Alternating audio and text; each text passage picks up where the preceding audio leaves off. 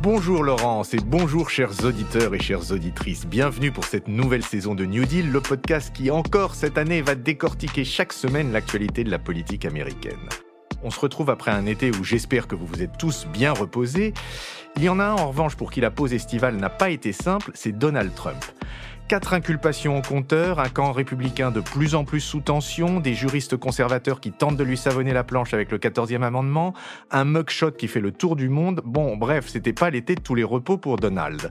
Alors, nous allons faire le point sur tous ces développements et nous reparlerons aussi d'une autre affaire qui touche au moins par ricochet le camp démocrate. Je veux parler de l'affaire Hunter Biden, ce fils du président, disons, assez turbulent. Une affaire bien évidemment instrumentalisée par les pro-Trump. Mais pour commencer, est-ce qu'on pourrait faire un petit rappel des démêlés judiciaire de l'ex-président?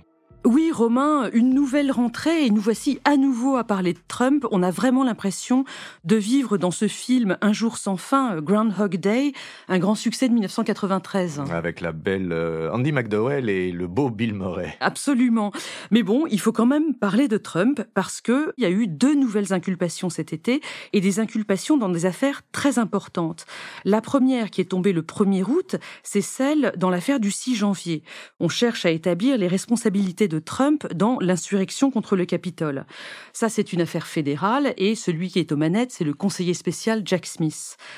La deuxième inculpation de l'été, elle est tombée le 14 août, c'est l'affaire de Géorgie, lorsque Trump et son camp ont exercé des pressions sur les responsables républicains de cet État pour trouver 12 000 voix et faire basculer euh, le résultat de l'élection. C'était en novembre, décembre, janvier 2020-2021. Il s'agit là d'une affaire d'État et c'est l'attorney Fanny Willis qui s'occupe de tout dans le comté de Fulton. Alors quand vous dites une affaire d'État, c'est une affaire au niveau d'un État. Les deux sont des affaires d'État. Il y a une affaire fédérale qui concerne tous les États et puis il y a une affaire qui est au niveau de l'État, de l'État de Géorgie en l'espèce. Cette précision étant faite, est-ce que vous pouvez rafraîchir notre mémoire sur les deux précédentes inculpations? Oui, il y a eu celle concernant le bidouillage des comptes de campagne en 2016 lorsque Trump a voulu acheter le silence de Stormy Daniels, cette actrice. Alors là encore, il s'agit d'une affaire dans un État, l'État de New York, et la personne qui mène l'accusation, c'est l'attorney de Manhattan, Alvin Bragg. Cette inculpation-là, c'est la toute première, elle était tombée le 30 mars. Et puis, dernière inculpation politique, celle qui porte sur l'affaire des documents classés secret défense et que Trump a refusé de restituer à l'issue de son mandat. C'est une affaire, cette fois-ci, à nouveau au niveau fédéral, et l'accusation est portée par Jack Smith, le même que pour l'affaire du 6 janvier. Cette inculpation-là, elle est tombée le 9 juin. Alors, pour être tout à fait exhaustif pour nos auditeurs, on a parlé de quatre inculpations politiques, mais Trump est au cœur d'affaires dans sa vie privée qui sont aussi assez nombreuses. Je ne sais pas si vous vous souvenez, il y a cette affaire de fraude fiscale dont on a déjà parlé en lien avec la Trump Organization. Lui et sa famille font face à une amende possible de 250 millions et le procès va démarrer le 2 octobre. Et puis, une dernière, c'est celle de cette journaliste E. Jean Carroll qui accuse Trump d'agression sexuelle. Alors ça s'est passé dans les années 90 dans un grand magasin à New York. Elle poursuit le président pour cette affaire-là et aussi pour diffamation parce que Trump a quand même déclaré qu'elle était trop moche pour être violée, too ugly for assault.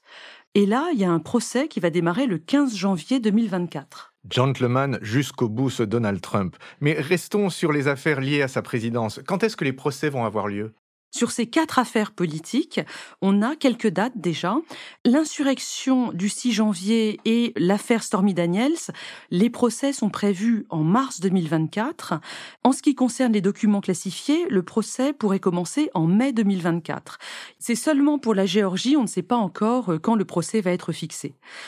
Le problème de ce calendrier dont on vient de parler, c'est que ça va totalement interférer avec l'autre calendrier, celui des primaires républicaines, qui vont se dérouler de février à juin 2024. Et on peut se demander si c'est pas un cadeau pour Trump parce qu'il va pouvoir crier au procès politique au moment même où les États votent pour départager les candidats républicains pour les présidentielles. Et comme il n'y aura pas encore eu de condamnation, puisque les procès seront en cours, eh bien, ce discours victimaire pourra fonctionner à plein. À vrai dire, il fonctionne déjà, euh, ce discours, puisque les sondages d'opinion montrent que Trump est très largement en tête dans les primaires républicaines, face à DeSantis, Pence, etc., et que Pire, il est au coude à coude avec Biden lorsqu'on fait des sondages sur l'élection générale euh, qui aura lieu en novembre 2024. Alors comment réagit le camp démocrate pendant ce temps? La stratégie de Biden et de toute la Maison-Blanche, c'est d'observer un silence complet sur les affaires judiciaires de Trump. Il s'agit d'abord de rester euh, sage et mesuré, de se montrer un président au-dessus de la mêlée. Et puis, il ne faut pas apporter de l'eau au moulin de Trump qui euh, crie au procès politique. Et donc, observer le silence, c'est le meilleur moyen de, de ne pas apparaître, soutenir euh, cette théorie. Les équipes de la Maison Blanche, vous l'avez peut-être entendu cet été, elles parlent uniquement d'économie, les investissements, la politique industrielle, les bons chiffres macroéconomiques. C'est peut-être une stratégie payante sur le long terme. Pour l'instant, c'est quand même pas très clair. Mais ce qui semble incompréhensible, enfin en tout cas vu d'ici, c'est que Trump puisse toujours se présenter à des élections avec toutes ses inculpations et ses casseroles, voire être élu, même s'il est condamné. Sur le plan constitutionnel, il n'y a pas une clause d'inéligibilité prévue? Si, il y a une clause très importante qui est l'article 3 du 14e amendement à la Constitution. Je signale au passage que Slate a fait un article sur cette question euh, cet été. Les, références seront sur euh, le site. Ce troisième article du 14e amendement, il dispose qu'une personne aux États-Unis ne peut occuper une charge publique si elle a participé ou soutenu une rébellion ou une insurrection. C'est un texte qui a été adopté après la guerre de sécession en 1865 pour euh, freiner euh, le, rôle euh, au niveau fédéral des anciens sécessionnistes du Sud. Bref, un certain nombre de juristes et même des très conservateurs pensent que cet amendement aurait complètement pu être invoqué dans l'affaire du Capitole, puisque on sait bien que dans les mois précédents et le matin même du 6 janvier 2021, Trump avait convoqué ses partisans pour une manifestation monstre.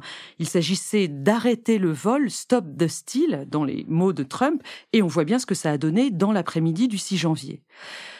Mais en l'occurrence, le conseiller spécial Jack Smith, celui qui a rédigé euh, les termes de, l'inculpation de Trump dans cette affaire du 6 janvier, a refusé d'employer le 14e amendement parce qu'il y a vu un piège. En effet, on pouvait s'attendre à ce que les avocats de Trump invoquent un autre amendement celui qui défend la liberté d'expression, en expliquant que Trump, dans ses appels à la manifestation, dans sa dénonciation d'une élection volée, entre guillemets, en fait, ne faisait qu'utiliser son droit à la liberté d'expression. Alors, on ne sait pas très bien comment ça se serait terminé, mais en tout cas, le procès aurait été beaucoup plus compliqué. Jack Smith a donc préféré invoquer d'autres arguments juridiques, comme par exemple la constitution des fausses listes de grands électeurs euh, par le camp trumpien, des arguments qui lui semblent plus solides, mais qui ne provoquent pas l'inéligibilité euh, de la personne accusée en cas de condamnation. Donc ce que vous me dites, Laurence, c'est que Trump pourrait être condamné, mais élu, et que donc, en théorie, Trump pourrait être un président depuis sa cellule. Clairement, là, on est dans un terrain euh, juridiquement et, constitutionnellement inconnu, parce qu'on n'a jamais eu un ex-président et un candidat à la présidentielle faisant face à de telles inculpations. Théoriquement, on pense que Trump pourrait se gracier lui-même s'il est élu, en tout cas dans les affaires fédérales, mais pas dans les affaires de Géorgie, parce qu'il ne peut pas gracier un condamné euh, au niveau d'un État. Donc il va falloir suivre ce qui se passe, on en reparlera très certainement. Bon, effectivement, euh, les ressources de surréalisme de Trump sont décidément euh, sans limite. Mais on parlait de Hunter Biden, le fils dont on disait qu'il était turbulent, entre guillemets, du président actuel américain. Qu'est-ce que vous pouvez nous dire un peu sur ces affaires? Oui, c'est très important de parler de Hunter Biden, même si les affaires qui le concernent sont beaucoup moins graves que celles qui concernent Trump. Il faut en parler parce que si vous écoutez les médias conservateurs aux États-Unis à l'heure actuelle, on va vous présenter les procès contre Trump comme une chasse aux sorcières orchestrée par les gauchistes et par l'État profond, alors que pendant ce temps-là, selon eux, le vrai criminel, c'est Hunter Biden. Oui, Hunter Biden, c'est le fils terrible du président, non? Oui, absolument, et en même temps, c'est difficile de lui en vouloir. Hunter Biden, il est né en 1970 et il a perdu sa mère et sa petite sœur Naomi en 1972. C'est un garçon qui a eu toute sa vie un gros problème d'addiction, qui n'a d'ailleurs fait que redoubler après la mort de son frère aîné, Beau Biden, en 2015. Il y a un certain nombre de frasques, notamment des frasques sexuelles qu'on peut évoquer. Si vous voulez en savoir plus, je vous renvoie à sa biographie, Beautiful Things, 2016 qui est sortie en 2021. Je ne crois pas qu'elle soit traduite. Mais d'un point de vue juridique, qu'est-ce qu'on lui reproche exactement en ce moment? Alors, il y a trois choses. On lui reproche du trafic d'influence, de la fraude fiscale et de la détention illégale d'armes à feu. Sur ces deux derniers points, euh, pour l'instant, Hunter Biden n'a payé aucun impôt fédéral sur le revenu en 2017 et 2018, alors qu'il avait gagné euh, plus d'un million de dollars euh, chacune de ces deux années. Il est également accusé d'avoir détenu pendant 11 jours en octobre 2018 un Colt Cobra, alors même qu'à l'époque il était toxicomane, il prenait beaucoup de crack de son propre aveu et dans l'état où ça se passait, on ne peut pas détenir une arme quand on est toxicomane. voilà qui est rassurant. Une enquête était en cours sur ces deux points, on va en reparler. Ok, et concernant la première charge, le trafic d'influence, de quoi parle-t-on exactement? Cette accusation, elle porte sur le fait que Hunter Biden aurait utilisé le nom de son père pour faire des affaires, pour gagner de l'argent, lorsque ce dernier était vice-président, donc on est sous les mandats d'Obama. Il aurait fait des affaires avec des firmes chinoises et puis avec cette firme ukrainienne de pétrole et de gaz qui s'appelle Burisma. Cette accusation, elle est évidemment le fait de l'opposition et des médias conservateurs.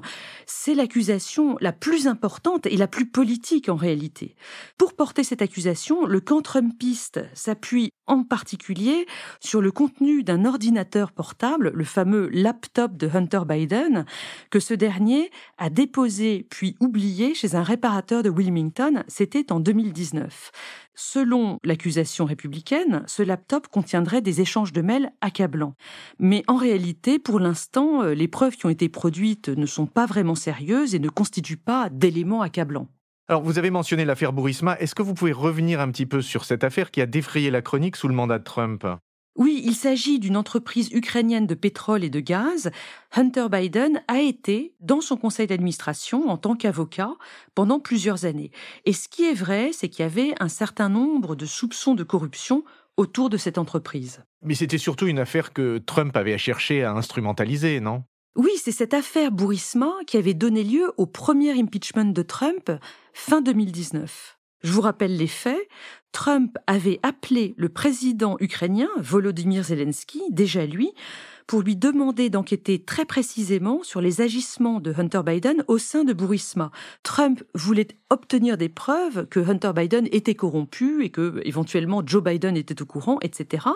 Et ce qui était très grave, c'est que Trump avait suspendu l'aide militaire américaine à l'Ukraine pour faire pression sur le président ukrainien. Dans les faits, je, rappelle juste, la Chambre des représentants avait mis Trump en accusation, et puis ensuite, le Sénat l'avait acquitté. On était au début euh, de 2020. Donc on est en 2020, on est quand même toujours deux ans avant l'invasion russe en Ukraine, hein, juste pour remettre les choses en perspective. Mais revenons à Hunter Biden, c'est quoi son actualité judiciaire à ce stade? Il avait trouvé au mois de juin dernier un accord avec le procureur fédéral pour le Delaware, un monsieur qui s'appelle David Weiss, sur les deux charges dont on a parlé au tout début, la fraude fiscale et la possession illégale d'armes à feu. L'accord, c'était que Hunter Biden allait plaider coupable pour ces deux euh, charges, il allait éviter la prison et tout rentrait dans l'ordre. Sauf qu'il y a eu un coup de théâtre cet été, précisément le 11 août, lorsqu'une juge fédérale, Marielle Noreka, a rejeté cet accord parce qu'il revenait à donner euh, l'immunité à Hunter Biden sur toutes les autres affaires, y compris le trafic d'influence. David Weiss, entre-temps, a été promu procureur spécial, ce qui lui donne des pouvoirs plus étendus, et maintenant il va reprendre toute l'enquête sur tous les chefs d'accusation qui traînent autour de Hunter Biden. Alors, euh, en 2024, on va aussi avoir un procès du côté démocrate avec celui d'Hunter Biden? C'est tout à fait possible. On va voir ces jours-ci comment les choses avancent. Mais cette affaire Hunter Biden, elle va même plus loin parce que les républicains les plus radicaux accusent Joe Biden d'avoir fait pression dans l'accord de juin qui est maintenant euh, caduque pour un traitement de faveur envers Hunter Biden. Marjorie Taylor Greene, qui est euh, cette élue extrêmement radicale du camp républicain à la Chambre, veut même lancer à son tour un procès en impeachment contre Joe Biden. Ce qui nous semble vraiment euh, évident, c'est que le camp républicain veut faire oublier les charges accablantes pour le coup qui pèsent contre Trump, un homme qui a refusé de rendre le pouvoir à l'issue de son mandat, et qu'ils mettent en avant ce qu'ils appellent la Biden Crime Family, en faisant de la famille Biden une véritable mafia dans l'État. Tout ceci n'est pas très sérieux d'un point de vue juridique. Ça pourrait être contre-productif pour les républicains, mais en attendant, ça pollue complètement le, le débat politique aux États-Unis. Mais ne dit-on pas, Laurence, que la meilleure défense, c'est l'attaque? Une phrase dans laquelle on retrouve bien Trump tel qu'on l'aime. En tout cas, merci infiniment pour cette reprise qui nous promet des développements passionnants pour euh, cette année. Le meilleur ou le pire, c'est à Trump d'en décider. On a sa petite idée là-dessus. Merci Laurence et à la semaine prochaine. Merci Romain, à la semaine prochaine. Retrouvez New Deal chaque semaine sur Slate Audio et toutes les plateformes de podcast.